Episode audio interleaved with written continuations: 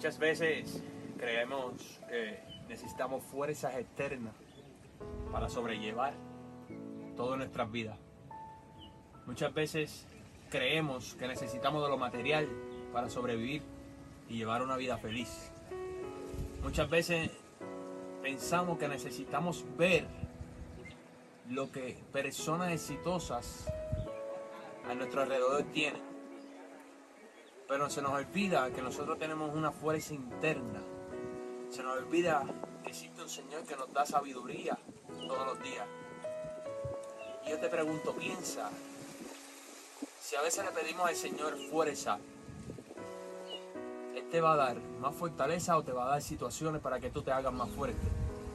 Si le pides paciencia, Él te dará la paciencia o te dará situaciones para que tú seas una persona más paciente. Y así sucesivamente nos ponen prueba en el camino para que seamos un ser mejor día tras día. Nos pone situaciones, fuerza demasiado grande que a veces nosotros pensamos y reclamamos por qué a mí. Y es cuando te tienes que sentar y pensar, ¿qué pediste? ¿Acaso no te harás más fuerte afrontando las situaciones más grandes de tu vida? ¿Acaso la satisfacción de llevar al éxito no será corrompiendo todos los obstáculos y alcanzando el éxito de esa prueba? ¿Acaso la paciencia la vas a desarrollar en un sitio donde hay paz que no la necesita? No. Necesitamos pruebas duras para ser fuertes.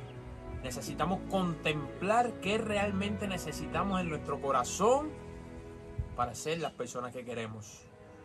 No tan solo, no tan solo nos acordemos de nuestra fuerza espiritual en las malas decisiones, en lo peor de la vida. Acuérdate lo bueno. Acuérdate que tenemos un paisaje hermoso todos los días. Acuérdate que en los días más tristes de tu vida existe una sonrisa que va a alegrar tu corazón. Así que cuando empezamos a visualizar todo a nuestro alrededor, nos damos cuenta que lo que nos ha pasado en nuestras vidas positivo es mucho más que lo negativo. Lo único que no hacía tanto ruido. Lo único que era tan silencioso que a veces nos pasa y no nos damos cuenta. Lo único que un puño duele, pero un abrazo lo sientes en el alma. Yo estoy seguro que te han abrazado más que te han, dado cantazos.